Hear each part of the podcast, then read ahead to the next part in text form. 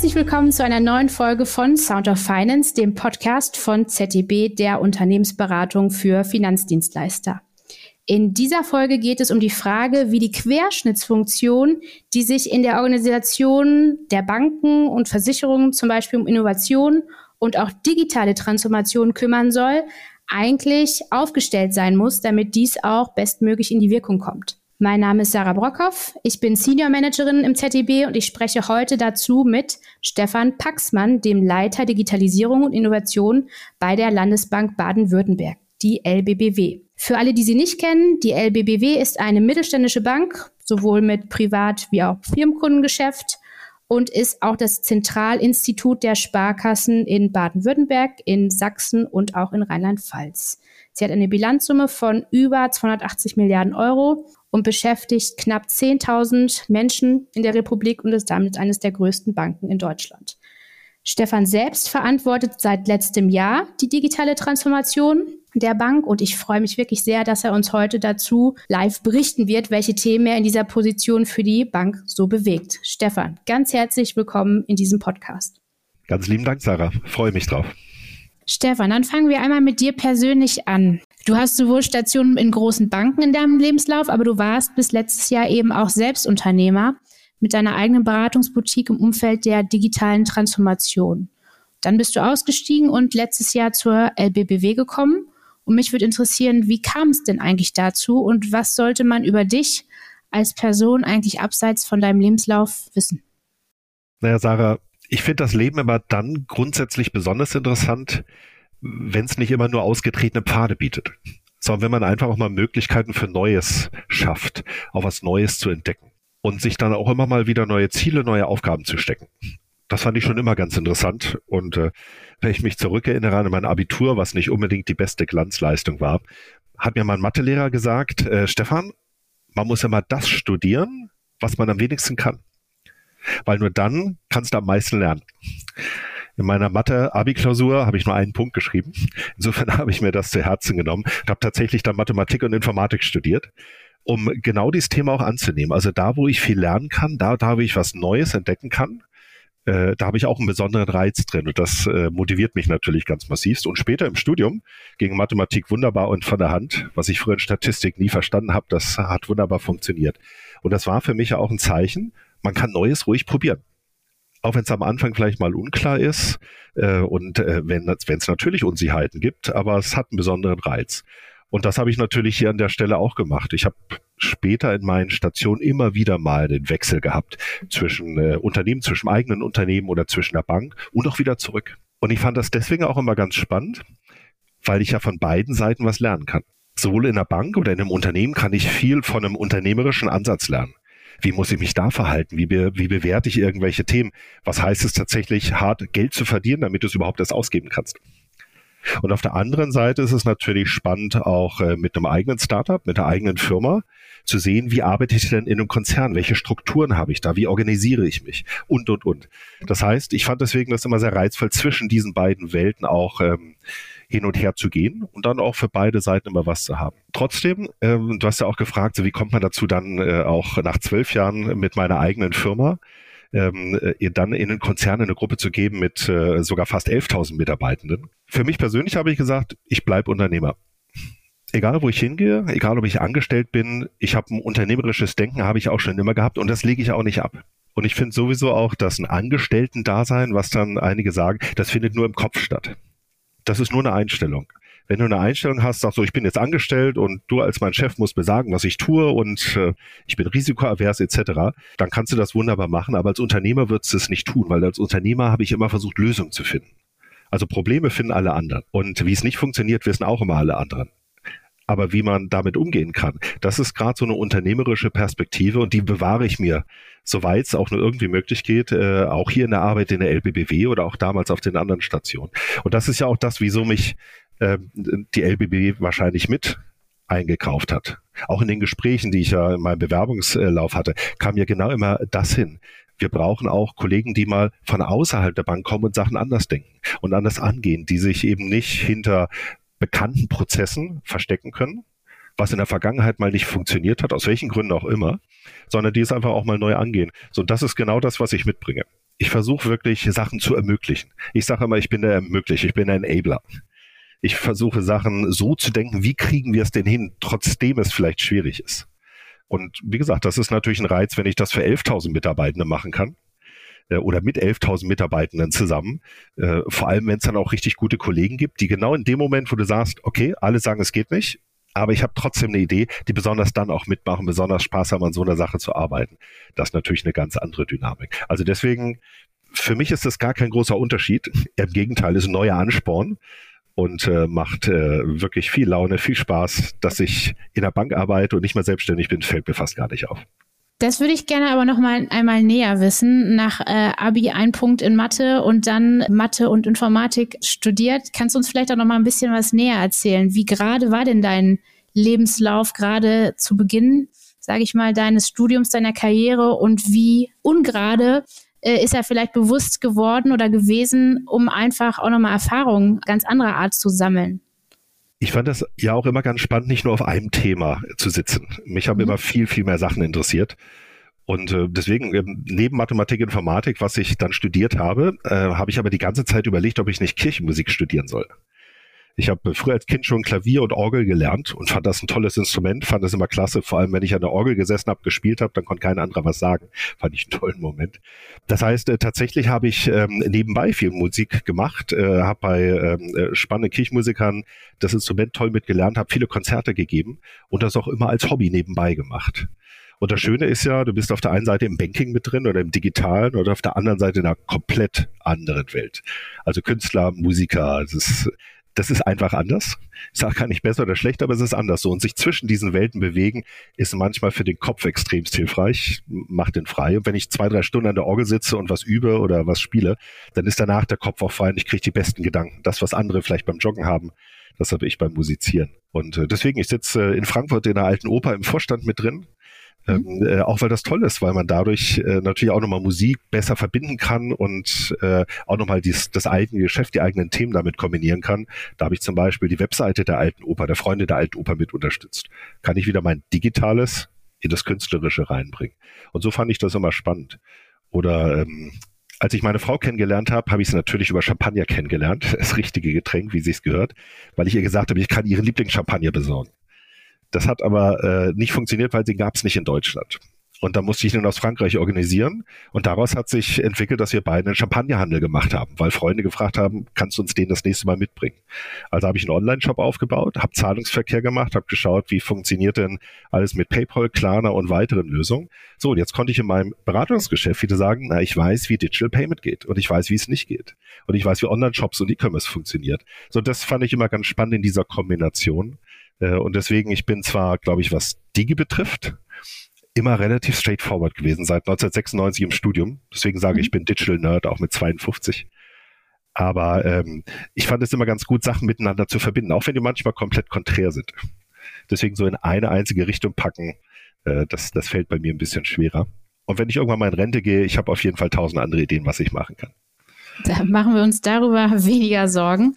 Klingt auf jeden Fall wie ein Multitalent, der sich jetzt aber so ein Stück weit thematisch, ja, das ist wiederum deine Rolle in der LBBW, ja, wiederum mehr in die ja, Banken- äh, und Kapitalmarkttrends ja reinfräst. Und ich weiß, dass ihr dort ähm, sehr systematisch vorgeht. Und ich würde gerne einmal mit dir zusammen den Blick äh, nehmen auf die Organisation und auch auf die Frage, über welche Themen sprecht ihr denn eigentlich momentan. Äh, es gibt ja Mikrotrends, es gibt Makro, es gibt Megatrends auf verschiedenen Ebenen. Lass uns doch mal einsteigen mit sozusagen wirklich den groben Überschriften. Was sind denn so die Punkte, die ihr auf der Prioritätenliste in der LBBW habt? Mit welchen Themen beschäftigt ihr euch wirklich? Ähm, auch ja immer mit dem Anspruch ja in der Tat, so wie du es gerade auch schon erzählt hast, das auch in die Wirkung kommen zu lassen, sowohl für die Bank, aber ja auch hinterher für den, für den Kunden. Ja? Also ein großes Thema ist auf jeden Fall ganze Bereiche um Digital Assets. Mhm. Also alle Themen um Kryptowährung, um Tokenisierung, um Stablecoins, um den digitalen Euro, um NFTs, alles was dazugehört. Warum ist das wichtig? Naja, als Bank sind wir nicht unbedingt nur daran interessiert, jetzt im Decentralized Finance unterwegs zu sein. Das ist klar. Äh, weil natürlich ist das auch die Frage, was, äh, welche Rolle spielen wir als Bank in diesen ganzen Themen. Auf der anderen Seite sehen wir ja, ob wir jetzt Bitcoin mögen oder Ether mögen oder nicht. Es findet aber statt. Und die Themen sind bei Kunden verankert. Nicht nur bei Privatkunden, die vielleicht irgendwo nach zypriotischem Recht irgendwelche komischen Kryptowährungen kaufen und sie irgendwann mal verlieren, weil die Gründer das dann ihre Tochterfirmen stecken, was sie da gerade gewonnen haben, wie letztes Jahr äh, in den USA bei einigen Kryptobörsen passiert. So, es gibt ja Unternehmen, die tatsächlich ernsthaft über äh, verschiedene Kryptothemen und Digital Assets Themen ähm, äh, agieren und drüber nachdenken und auch drüber handeln. Schaut es nur mal an. Also ich weiß es noch, in der äh, Corona-Zeit, da gab es etliche Fluggesellschaften, die haben ihre Flugtickets gegen Bitcoins verkauft. Und ich weiß, ich habe verschiedene Druckaufträge für früher mal, als der Bitcoin-Kurs noch bei 200 Euro stand, ein paar Tage her. Aber da konnte man mit bezahlen, da habe ich Druckaufträge damit bezahlt. Und heute, wenn wir mit ein paar Firmen sprechen, die bezahlen ihre internationalen Autoren über Kryptowährung. Das heißt, das Thema ist also präsent vor allem auch auf Unternehmensseite präsent. So, und jetzt sind wir doch als LBBW auch als ganz starke Unternehmensbank gefordert, darauf eine Antwort zu haben. Wir können doch nicht einfach unseren Kunden sagen, machen wir nicht. Weil wir finden es kritisch und ist noch nicht ganz klar definiert, auch wenn jetzt neue Regularien wie eine Mika rauskommt, äh, was extremst wichtig ist. Regulatorik ist in diesem Feld extremst wichtig und finde ich, äh, finde ich auch notwendig zu unterstützen. Das machen wir auch sehr. Und genau deswegen müssen wir uns als Bank selber überlegen, als LBBW, was machen wir damit? Weglaufen geht nicht, Vogelstrauß Taktik hat noch nie funktioniert. Und deswegen beschäftigen wir uns aktiv mit dem Thema und gehen auch mal so in schmerzhaftere Punkte rein, wo wir selber sagen, okay, wir würden es von einem traditionellen Geschäft her vielleicht anders machen, aber wir müssen es auch für eine neue Asset-Klasse öffnen. Und genau das tun wir. Wir wissen auch nicht, was die Zukunft bringt, aber wir beschäftigen uns so frühzeitig damit, wie es eben geht, damit wir auch mit Kunden drüber sprechen können. Und damit wir uns nicht einfach rechts überholen lassen und anschließend uns beschweren, dass Fintechs oder Kryptobörsen schneller sind oder, oder agiler sind als wir. Das können wir nicht zulassen und das machen wir auch nicht. Und da haben wir zum Beispiel im letzten halben Jahr ein digitales Zielbild entwickelt. Was heißt eigentlich Digital Assets? Was bedeutet das für eine Bank? Welche Produkte gibt es? Welche regulatorischen Anforderungen gibt es, was muss man technisch tun, um das umzusetzen und haben daraus dann tatsächlich mal eine Guideline, eine Governance gebildet, wie wir als gesamte Bank in diesem gesamten Feld Digital Assets agieren wollen. Gehen wir in Kryptos für Privatkunden? Hm, in der Beratung mit Sicherheit sehr kritisch, vielleicht irgendwann aber mal in den Handel, Kunden fragen das an, wenn sie es bei uns nicht kriegen, gehen sie woanders hin. Was machen wir für Unternehmen, die vielleicht eigene Kryptowerte haben? Da müssen wir eine Verwahrlösung anbieten, vielleicht später auch eine weitere Unterstützung. Da schauen wir eng mit rein und entwickeln, ähm, entwickeln uns dort weiter. Und wir haben ja jetzt auch vor ein paar Monaten erste Beteiligung in Swiat unternommen. Das Kapitalmarktgeschäft, wo es um die Infrastruktur, eine dezentrale Infrastruktur geht, die wir mit äh, anderen Banken gemeinschaftlich aufbauen, um einfach im Decentralized Finance Ansatz genauso weitere Anwendungen zu bieten. Trotzdem machen wir auch Lösungen, wo wir da mit der deutschen Börse auf einer zentralisierten Thematik mit D7 unterwegs sind. Das heißt also, wir schauen uns das Thema Digital Assets ein bisschen unpolitisch an, so möchte ich es fast nennen. Wir, wir verfolgen mehrere Streams, damit wir einmal Antworten für die Kunden haben, aber B selber auch wissen, wie wollen wir uns als Bank verhalten, bewusst verhalten und nicht irgendwie einer Meinung aus der Bildzeitung folgen. Das wäre das Schlechteste. Einfach nur was machen, weil es andere machen. Äh, das wäre schlecht. Aber, und da komme ich genau jetzt auch an die Rolle für Innovation und Digitalisierung, auch für die Aufgabe, das kann ich nicht theoretisch. Ich muss es halt auch praktisch probieren. Und das ist in der Natur der Dinge, dass einige Sachen funktionieren und andere halt nicht funktionieren. Und das ist ja bei Trends und äh, ob es jetzt Mega-Trends ähm, sind oder auch Mikrotrends, die schon etwas konkreter sind, ähm, das muss ich halt mit aufsetzen. Und das ist ja genau eine Thematik, wie ich dann erst auf die Wirkung komme, wie du es ja auch richtig genannt hast. Also nur eine Innovation zu machen und nur einen Trend zu machen, weil ich den cool finde, ja, es ist zwar nett, aber da bringt ja nichts. Also es bringt mir vielleicht eine persönliche Freude, um was zu wissen, aber der Bank bringt, die Bank bringt es nicht weiter, es kostet nur Geld. Und im Endeffekt frustriert es, weil du machst was für einen Papierkorb, Ablage B. So deswegen, also Digital Assets aus meiner Sicht wirklich äh, was, das wird nicht mehr weggehen, egal ob man es möchte oder nicht. Und wir müssen uns aktiv mit beschäftigen und das tun wir auch. Und müssen dafür natürlich genauso auch Kolleginnen und Kollegen aufbauen, die Know-how haben, die es am Markt auch nur bedingt gibt und äh, müssen uns damit rein entwickeln, um da zukünftig wirklich eine aktive Rolle zu spielen. Ich will an solchen Sachen nicht äh, Late Follower sein. Mhm. Aber dann lass uns doch noch mal einmal kurz einsteigen bei der Frage, wie ihr dann auch mit Fachbereichen zusammenarbeitet. Weil das hattest du gerade genannt, also A, macht ihr die Zielkarte oder das Zielbild sortiert ist, setzt Prioritäten fest und dann wollt ihr ja mit dabei sein, auch wie es in die Wirkung an der Stelle kommt. Hast du da vielleicht nochmal ein, Beispiel, gar nicht so konkret auf das Thema bezogen, aber wie ihr dann auch mit den Fachbereichen zusammenarbeitet? ähm, und wie sich das möglicherweise gegenseitig befruchtet in den verschiedenen Rollen. Ihr als äh, Themen- und Trendsetzer und Prioritätensetzer auf der einen Seite und die Fachbereiche müssen es ja in der Tat dann umsetzen, reporten, berichten und euch zurückspiegeln? Ich glaube, das ist tatsächlich wie in jeder guten Beziehung, die funktionieren soll. Reden hilft. Ja, das heißt also frühzeitig über Sachen zu sprechen und nicht Sachen in einem stillen Kämmerlein zu machen. Und nach zwei Jahren Entwicklungszeit kommen wir raus und sagen, hier Fachbereich, äh, jetzt haben wir die Lösung für dich. Und dann sagen die natürlich zu Recht, ich glaube, du spinnst. Das heißt, was wir tatsächlich machen, ist extremst frühzeitig zu Themen, zu Trends, äh, zu Lösungen, die wir haben, mit den Fach- und Funktionsbereichen sprechen, mit dem Vertrieb zu sprechen, mit der Produktentwicklung zu sprechen, aber genauso auch äh, die Rechtsabteilung mit einzubeziehen oder mit unserem äh, obersten Datenschützer, der bei Themen früh mit dazukommt und wo wir klären, wo hat es denn Auswirkungen? Müssen wir uns um irgendwas frühzeitig kümmern, bevor wir uns Gedanken machen, die später vielleicht nicht funktionieren. Das heißt, an der Stelle ist äh, auch gerade auf Trendebene schon frühzeitig ist wichtig, diesen Austausch zu suchen und ja auch von den anderen Kolleginnen und Kollegen, die ja auch eine Expertise haben, die die Facherfahrung haben, langjährige Erfahrung haben, deren Punkte mitzunehmen und die genauso zu berücksichtigen. Nur dann können wir einen Trend echt umsetzen, der einen Impact generiert. Deswegen nochmal, ich will nichts theoretisch entwickeln. Wir brauchen was mit Relevanz. Alles, was keine Relevanz hat für ein Kundengeschäft oder für die Effizienz der Bank, ist eine nutzlose Innovation.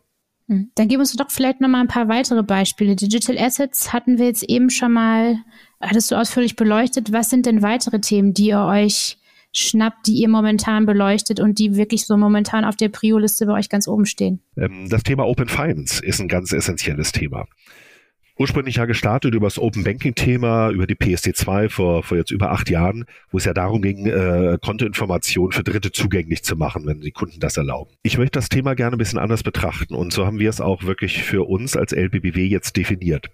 Ein kleiner Seitenschwenk, warum sind Fintechs so schnell? Was können Neobanken besser als wir? Nicht unbedingt das Fachthema, aber die sind entwicklungstechnisch einfach viel schneller, weil sie auf eine moderne Infrastruktur aufsetzen weil sie viel modularer denken und in kleinteiligeren Lösungen agieren.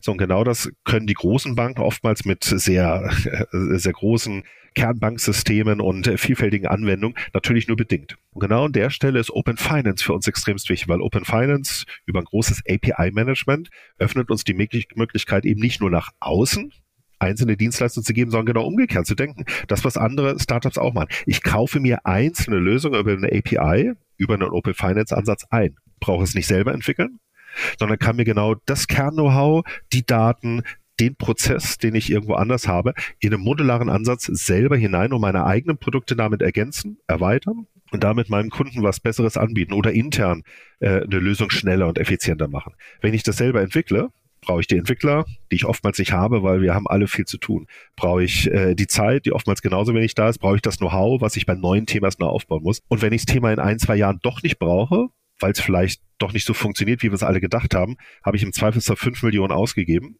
aber nutze es nicht. So, wenn ich es mir einkaufen kann und modularisiere, flexibilisiere ich meine eigene Lieferfähigkeit. Ich kann meine eigenen Service durch andere externes Know-how ergänzen. Und wenn ich den zwei nicht mehr brauche, dann schalte ich es ab habe aber keine 5 Millionen Investments, sondern habe entsprechend ein Running-Budget. Das heißt, es äh, hilft uns wirklich, unsere eigene Lieferfähigkeit nochmal äh, stärker auszubauen. Das ist natürlich nicht alles, was wir machen, aber ist äh, ein wichtiger Teil, den wir dabei haben. Genau, Stichwort, auch eure eigene IT gestalten zu können. Jetzt habt ihr natürlich da nochmal auch vielleicht ein Stück weit bessere Voraussetzungen möglicherweise als alle, die in einem Retail-Standard an anderen großen Rechenzentren, sage ich jetzt mal, hängen. Inwiefern äh, beflügelt denn das jetzt auch nochmal deine Rolle, eben in Freiheitsgrad zu sein, möglicherweise sich die Module etwas flexibler, etwas ähm, schneller und auch etwas kurzweiliger anschließen zu lassen, als es jetzt möglicherweise andere Banken haben. Ist das nochmal eine ganz andere systemische Voraussetzung oder sagst du, hm, müsste man eigentlich auch in Positionen, wo man mehr am Standard hängt, äh, perspektivisch miteinander hinbekommen? Natürlich, und das nochmal vorausgestellt, haben wir auch die Voraussetzung, uns äh, in diese Richtung erstmal zu entwickeln. Das heißt, äh, natürlich arbeiten wir eng mit unserer IT zusammen, aber auch Beispiel Digitalisierung, Innovation ist keine IT-Abteilung, kein IT-Bereich, sondern ist in der Strategie unter der Finanzvorstände mit angesiedelt. Mhm. Und trotzdem haben wir da ja einen engen Austausch.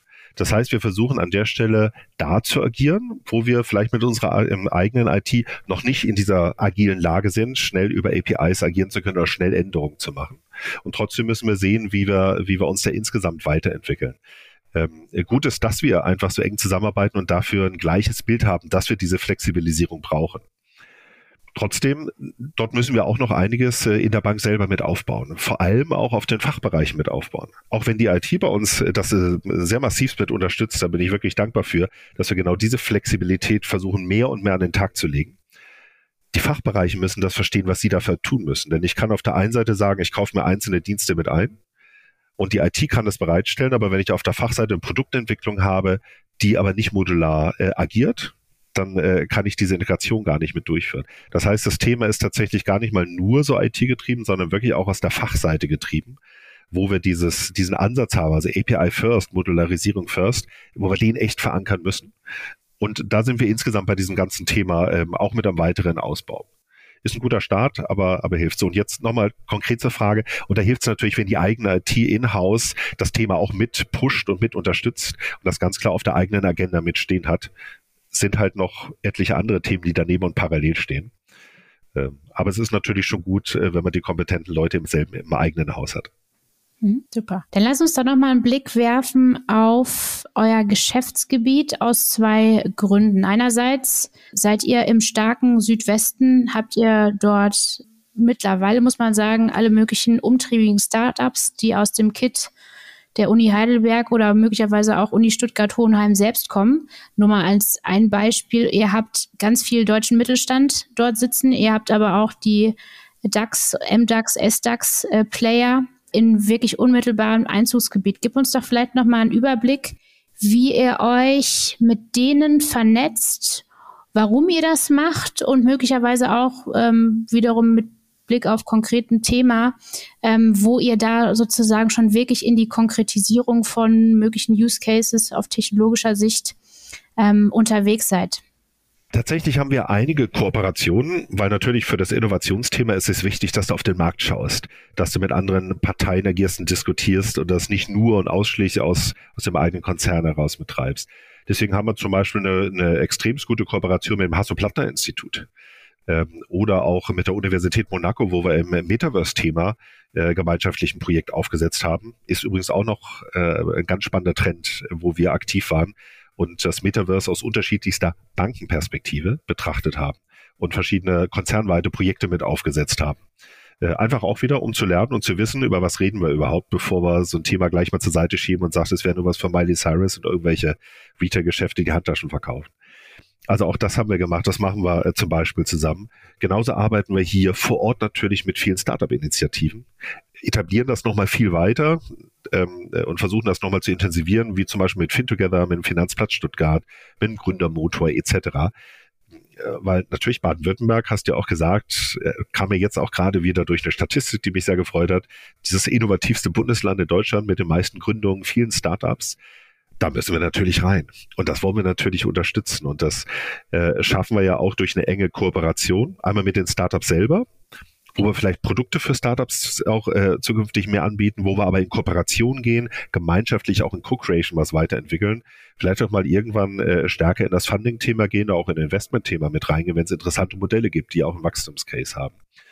Ähm, also das versuchen wir stärker zu machen, wirklich auch diesen, diesen Gründergeist, auch als Bank mit zu unterstützen. Gar nicht mal nur aus dem geschäftlichen Ansatz, manchmal auch aus, dem, ähm, aus der sozialen Verantwortung heraus.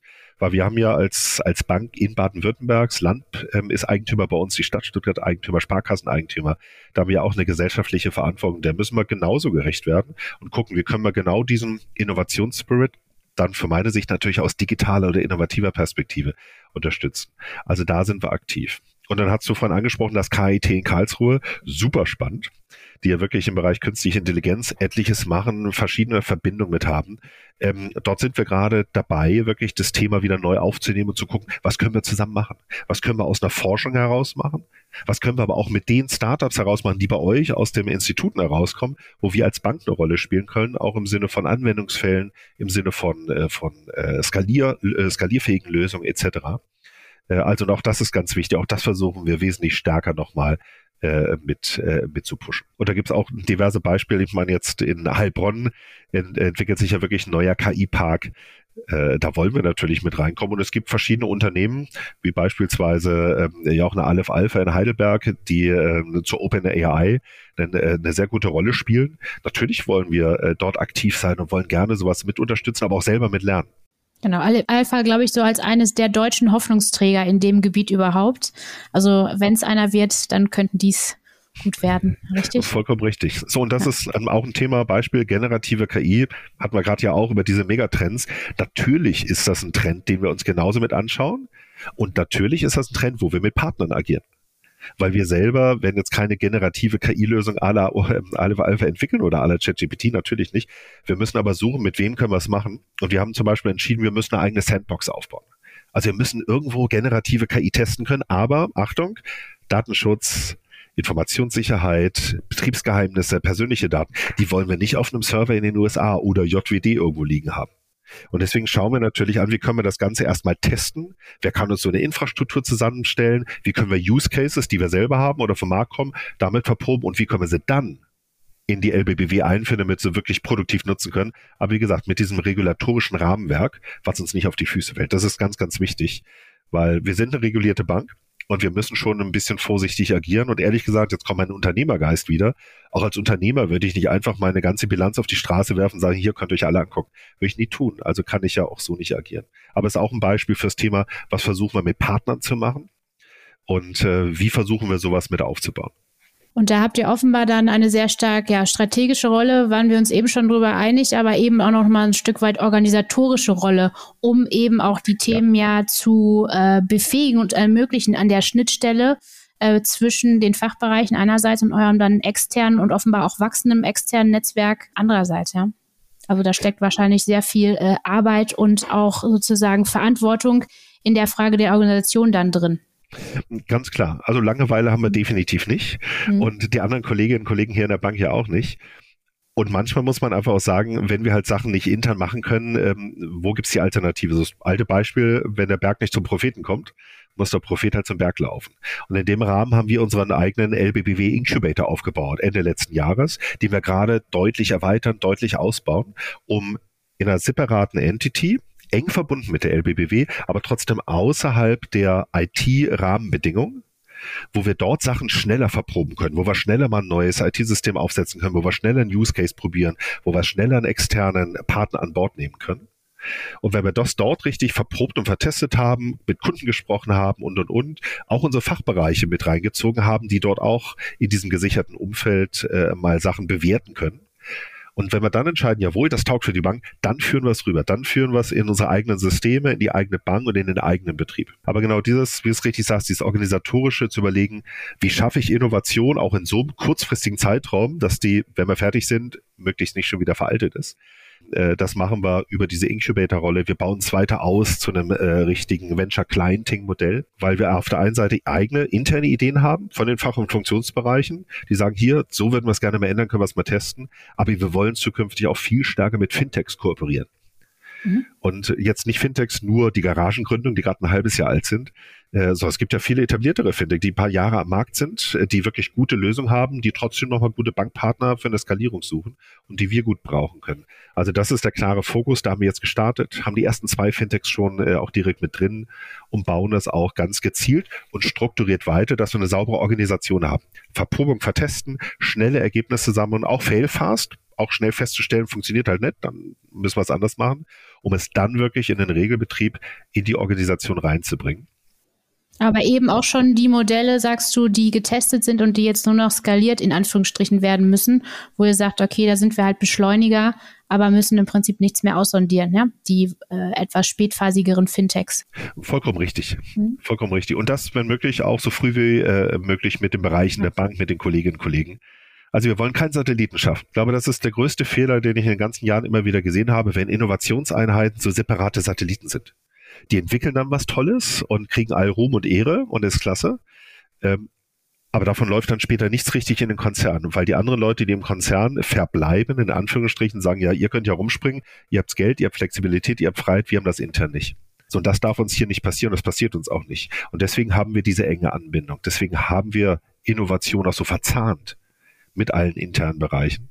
Äh, ich glaube, das ist wirklich so eins, ein Key-Learning von mir aus den Jahren und auch ein Erfolgsfaktor, was ich bei verschiedenen Modellen gesehen habe.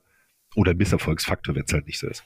Genau, bevor wir da vielleicht nochmal einmal einsteigen, interessiert mich ein Punkt noch, weil du eben das Stichwort auch nochmal Metaverse genannt hattest, mhm. bevor wir dann auch nochmal in die Erfolgsfaktoren ähm, für, für diese Rolle vielleicht nochmal einmal reingehen. Aber Metaverse, wie gesagt, im Südwesten auf der industriellen Seite gibt es, glaube ich, mittlerweile einen klaren Blick.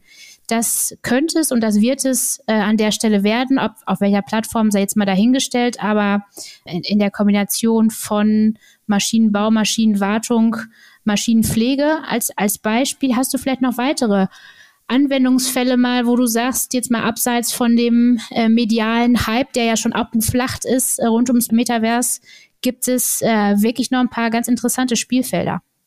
Definitiv. Ähm, ich sag mal, ein Einstiegsfeld war für uns ja auch zu überlegen, was kann man im Metaverse gerade fürs, für Privatkunden machen oder äh, für äh, private Personen. Wir haben uns ganz klar dagegen entschieden, eine Filiale zu bauen. Weil ehrlich gesagt, heute kommen schon wenig Leute in die Filiale, in eine physische Filiale. Warum sollten jetzt in eine Metaverse-Filiale komland ähm, im Decentraland, wo sowieso nicht so viel los ist? Genau. Also, und das ist ja wirklich so eines der Klassiker, ne, wo man ja. äh, das einmal äh, gehört hat, nachgedacht hat und gedacht hat, ja, dann kann man direkt wieder ad acta legen. Aber das kann es ja nicht gewesen sein, oder? Ist genau das. Und das haben wir schnell zur Seite gelegt, haben gesagt, nee, nee, lass doch mal das machen, was uns wirklich treibt. Und haben deswegen äh, zum Beispiel mal im Financial Education Sinne auf der Metaverse-Ebene mit Roblox ähm, ein Spiel programmiert für junge Menschen. Und haben gesagt, die Finanzbildung ist ganz wichtig. So, wenn die jungen Menschen nicht mehr in eine Bank kommen und auch keinen Weltspartag mehr richtig nutzen, vielleicht machen sie das in einem Game und haben dadurch im Metaverse ein eigenes Spiel aufgebaut, wo man durchlaufen kann, wo man Finanzprodukte lernt, Themen lernt, was heißt denn, äh, was heißt Zinsen, was heißt äh, Gire, was heißt Überweisung und, und Co. Ähm, und das ist so erfolgreich gelaufen. Wir haben das verprobt, auch mit eigenen äh, mitarbeitenden Kindern. Komisches Wort, aber heißt irgendwie so. Äh, und haben es wirklich verprobt äh, und es ist super angekommen. Die konnte man anschließend von den iPads schlecht wieder wegkriegen. Das ist mal so ein Ansatz so für Privatkundenseite. Aber auf der anderen Seite war für uns als Unternehmensbank äh, natürlich auch das Thema Industrial Metaverse ganz wichtig. So was machen wir ähm, äh, damit? Du hast es ja schon gesagt, also bei, bei Daimler oder anderen äh, Maschinenbauern, da wird ja keine Maschine ohne ein virtuelles Modell im, im CAD-Design etc. Äh, designt. Das wird ja vorgeprobt, das wird getestet, wird simuliert. Wir als Bank sind überhaupt nicht in diesen Welten bisher unterwegs und können deswegen auch wenig sagen, okay, wie agiere ich denn da im Sinne von Risikobewertung für Finanzierungslösungen? Wie sind wir denn bei einem, ähm, bei einem Hausbauprojekt für eine große ähm, Gewerbeimmobilie dabei, wenn die zum Beispiel im Vorfeld mal das ganze Thema rein digital, virtuell aufgestellt haben? Wo sind wir denn dann äh, oder was können wir denn dann machen, um über Finanzprodukte dort zu reden? Und genau deswegen haben wir ein Digital Twin aufgebaut. Über ein Windgrad-Modell, weil wir einer der größten Windkraftfinanzierer in Deutschland sind. Äh, stark wachsendes Geschäft ohnehin ist und haben gesagt, jetzt lass uns mal gucken. Wir bauen Windrad, ein Digital Twin, wir nehmen uns sämtliche Daten aus diesem Windrad heraus und übersetzen daraus aus Simulation, was bedeutet das A für die Zusage für das Projekt? Was kann unser Risikomanager, der sonst ins Auto sitzt und irgendwie auf die Schwäbische Alb fährt und da einen halben Tag verbraucht, um sich dann irgendwie eine Situation angucken? Was kann der virtuell bei sich am Schreibtisch machen in Stuttgart? Und wie können wir die Sachen äh, beschleunigen? Wie können wir eine bessere Risikobewertung kriegen? Und wie können wir anschließend vielleicht eine schnellere, effizientere Kreditzusage geben? Bis hin zum Punkt, können wir nicht im Metaverse auch einen Vertrag unterschreiben? Wir sind ja jetzt schon mit digitalen Signaturen unterwegs. Warum kann man das da nicht auch in kombinieren? Also dahin haben wir Use Cases entwickelt und diskutiert mit Kunden, die auch gesagt haben, oh, wenn ihr das könnt, das wäre ja cool. Und natürlich mit dem eigenen Risikomanagern oder Projektentwicklern, die auch sagen, ja, okay, also im Auto sitzen brauche ich nicht die ganze Zeit, um sowas zu machen. Da wäre ich sogar mit dabei. Auch wenn man am Anfang skeptisch draufschaut und sagt, funktioniert sowas überhaupt? So, und im nächsten Schritt dann als letztes ähm, sind wir auch dabei. Ich glaube, dass das ganze Thema Metaverse auch nicht immer nur mit diesen VR-Brillen zu betrachten ist. Ja, mal ganz ehrlich, äh, du würdest dich auch nicht hinsetzen, fünf Stunden mit so einer 3D-VR-Brille sitzen, siehst drumherum nichts. Erstmal kriegen wir alle Schwindelanfälle nach einer Stunde. Äh, aber zum Zweiten ist das nicht die Art und Weise, wie wir agieren. Wir schauen eher auf das Thema Augmented Reality auf der einen Seite. Und zum Zweiten schauen wir aber auch hin, kann man nicht virtuelle Welten nutzen? Gar nicht mal nur in 3D, sondern vielleicht auch in 2D oder ganz normal über einen Browser, über einen, über einen Laptop, über einen, über einen Bildschirm. Und können wir da nicht zum Beispiel Lernsysteme reinmachen? Beste Beispiel, äh, hier in der Bank einmal im Jahr musste Geldwäscheschulung machen. Ich kann dir sagen, also ich will niemandem zu nahe treten, der das programmiert hat oder das entwickelt spannend. hat, aber es ist, oh, es ist super spannend, es ist echt eine Strafe, mhm. ähm, weil es natürlich ein echt trockenes Thema ist. Warum machen wir das nicht im Gamification-Ansatz in der virtuellen Welt? Und ich stehe in der Filiale und du reichst mir einen Koffer mit 10.000 Euro rüber und ich kann in der Filiale im Metaverse agieren und sagen, wie verhalte ich mich jetzt? So diese Spielsituation in einer richtigen virtuellen Umgebung merke ich mir viel besser. So, und das heißt, äh, wir sehen es auch bei anderen Unternehmen, äh, meistens ein bisschen aus dem Ausland, die halt ihre Trainingsaktivitäten aufs Metaverse schieben, in virtuelle Welten schieben. Und dann kommt sofort der Anschluss dabei, warum machen wir nicht Meetings in virtuellen Welten? Wir sitzen alle noch an der WebEx oder an der Teams. Ist total eindimensional. Wenn ich sowas in eine virtuelle Welt schiebe, dann können wir beide zwar nach wie vor Webex machen oder Teams machen, aber ich kann aufstehen. Ich kann zur Seite gucken, kann im Raum gehen, kann mir selber andere Unterlagen aufmachen, kann das, was wir diskutieren, von einer anderen äh, Dimension heraus betrachten und bin also viel agiler unterwegs und viel näher an einem realen Meeting, als nur in diese dauerhaften Videokonferenzschleifen zu gehen. So, auch das sind Sachen, auch das müssen wir gucken, wie können wir denn im Sinne von Collaboration damit arbeiten? Weil auch als Bank sind wir ja viel mehr remote unterwegs als noch vor drei Jahren. Das heißt aber auch, wir brauchen Tools. Wir brauchen Collaboration-Werkzeuge, damit wir auch effektiv agieren können, wenn wir eben nicht alle in einem Raum sind. So deswegen bauen wir auch virtuelle Welten, Metaverse-Aktivitäten in dem Rahmen mit auf, um da Erfahrungen zu sammeln und äh, hoffentlich das ein oder andere auch neu zu lernen und dann auch neu zu etablieren. Heißt dabei in der Konsequenz, ihr bewegt Geschäft, ihr bewegt Kunde und ihr bewegt sogar interne Organisationen mit den Themen, die ihr euch anschaut und äh, heißt äh, dann doch schon ganz schön breiter und umfassender Scope. Ja. Definitiv. Also nicht nur anderen sagen, was sie machen sollen, das ist immer leicht. Wie heißt es immer so schön, ich erkenne immer die Fehler von anderen, aber die eigenen nicht. Nee, wir müssen wirklich äh, sehen, dass wir, dass wir Sachen für Kunden machen, aber genauso für uns selbst. Also das, was du nach außen erzählen, muss für uns gelten. Und äh, aber auch ganz äh, für die eigenen Rollen. Also ich kann nicht von anderen eine Change-Bereitschaft, eine Agilität erwarten und äh, ich bin überhaupt nicht agil und ich bin nur in starren Strukturen, also das geht nicht. Dann lass uns doch noch mal einmal zum Abschluss einmal aus, auf deine Rolle schauen und auch auf deinen Blick auf, wie muss man eigentlich heutzutage, jetzt nicht bei euch, bei euch ist sie offenbar sehr sorgfältig und sehr umfangreich aufgestellt, aber auf, auf andere Rollen ähm, schauen da draußen, äh, die es mit eben diesen Themenkomplexen Innovation und digitale Transformation zu tun haben. Was wäre denn nochmal dein Tipp? Was ist, wir hatten es eben gesagt, als Erfolgsfaktor, was wären denn nochmal so die entscheidenden Punkte, um zu sagen, wenn ihr folgende Voraussetzungen habt, dann kommt ihr auch wirklich zu einem Impact für Bank, Kunde und interne Organisation? Vielleicht gibt es da drei Punkte. Ich glaube, der wichtigste Punkt, der ist für mich immer ganz klar. Klar, ich bin Berater, deswegen mal äh, sehr strukturorientiert und äh, Folienjunkie, was alles dazu gehört. Aber Innovation ist kein Zufallsprodukt. Innovation findet nicht irgendwie ähm, abends äh, auf dem Sofa statt, wo ich gerade ein Glas Wein trinke oder wo ich auf dem Golfplatz stehe oder unter der Dusche stehe. Innovation ist ein strukturiertes Vorgehen. Nur wenn ich strukturiert an die Themen rangehe, wie ich was bewerte, wie ich was suche, wie ich eine Relevanz ableite und wie ich Leute und welche Leute ich auch dazu involviere, dann, dann komme ich wirklich zu einem richtigen Ergebnis, was ich nutzen kann. Sonst verkommt es schnell zu so einer Boys and Girls Group, die irgendwie hippe Sachen machen, aber keiner weiß, was man damit anfangen soll. Also deswegen, ich glaube wirklich, wir brauchen ein strukturiertes Vorgehen, einen klaren Plan für Innovation und um kreativ zu sein. Natürlich mit allen kreativen Elementen, aber das ist grundsätzlich wichtig. Und ein zweites ist so ein indirektes Thema, finde ich persönlich ganz wichtig und sehe, wie es oftmals scheitert. Innovation ist Mannschaftssport. Innovation mache ich nicht alleine hier bei mir am Schreibtisch und schließe mich acht Stunden ein. Innovation passiert gerade in großen Unternehmen, vor allem dann, wenn ich mit vielen spreche, wenn ich viele involviere und möglichst ganz frühzeitig. Weil wir haben ja oftmals ähm, äh, in, in Unternehmen das Gefühl, oh, ich darf erst mit jemandem sprechen, wenn ich eine Idee echt tief runtergebracht habe und genau konzipiert habe und dann 20 Seiten Dokumente habe. Am besten schon entwickelt und irgendwie laufen mit dem Projekt. Nee, ist meiner Ansicht genau falsch. Weil ich verliere auf dem Weg dahin so viel Input und so viele Meinungen, die aber wichtig sind, damit ich eine richtige Lösung entwickle. Äh, und vor allem verliere ich die Akzeptanz, als dass ich da irgendwie erfolgreich sein könnte. Niemand will was vorgesetzt bekommen. Das geht bei meinen Kindern schon los. Wenn ich denen einfach sage, wir machen das, sagen die, ja, träum weiter. Das heißt, du musst irgendwie sehen, wie, wie involvierst du die frühzeitig. Natürlich kannst du das ein oder andere mit unterstützen, in welche Richtung es gehen soll, aber du musst mit den Leuten sprechen. Innovation, du musst Leute frühzeitig einbinden, bitte nicht nur im Fachbereich, sondern genau die Leute, die vielleicht auch einen komplett konträren Blick haben. Aus Compliance, aus Recht und Legal, aus Datenschutz, aus Informationssicherheit, aus der IT, die halt vielleicht frühzeitig schon sagen können, also so wie das machen wir jetzt geht's nicht, aber lass mal denken, wie geht's anders. Dann sparst du dir später viel Zeit. Das ist das zweite wichtige Elementum. Also reden. Früh reden. Nicht nur reden, sondern frühzeitig. Und last but not least, manchmal, ähm, wir haben ja gerade gesprochen, Metaverse. Das Metaverse ist ein Thema, das wird nicht nächstes Jahr die gesamte Industrie umwälzen. Und das dauert auch noch ein paar Jahre, bis wir damit drin sind. Auch wenn wir mit Sicherheit daran glauben, das wird irgendwann mal eine wichtige Rolle spielen. Manchmal ist aber auch gut, nicht nur große, sondern auch kleine Innovationen zu denken. Kleine Sachen, die mal funktionieren, die im Daily Business auch mal funktionieren, so Quick Wins, die aber vor allem bei den Mitarbeitenden direkt gesehen werden, direkt anwendbar sind.